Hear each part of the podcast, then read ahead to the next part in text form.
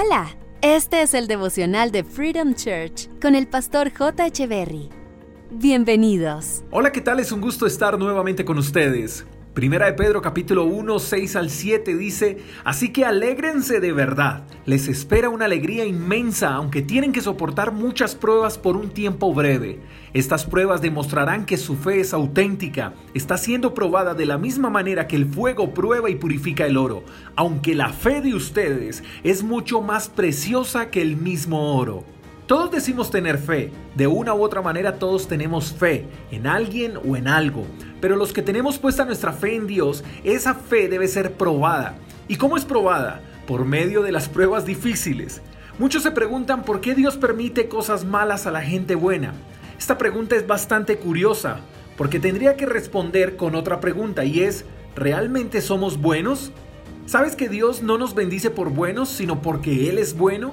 Y Dios es tan bueno que lo primero que Él nos dice es, alégrense porque les espera una alegría inmensa. Eso es grandioso. ¿Y por qué tendríamos que esperar algo así de parte de Dios sin ofrecer nada? Lo único que Él pide de nosotros es una fe auténtica. Quiero preguntarte, ¿con qué perspectiva ves cada problema que enfrentas? ¿Eres de los que aprendes, maduras y avanzas? ¿O eres de los que se quejan, se lamentan y se estancan? Los problemas o las dificultades debemos verlas como oportunidades divinas para fortalecer nuestra fe.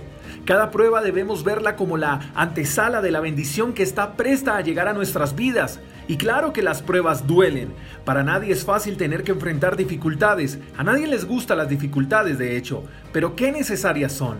Porque como dice el pasaje, esas pruebas son como el fuego que prueba el oro. Y tengo la seguridad de que serás probado y aprobado. No te quedarás en el fuego. Dice la palabra que las pruebas son por un tiempo corto. Solo es que tú y yo hacemos que el tiempo se alargue. ¿Estás pasando por una prueba?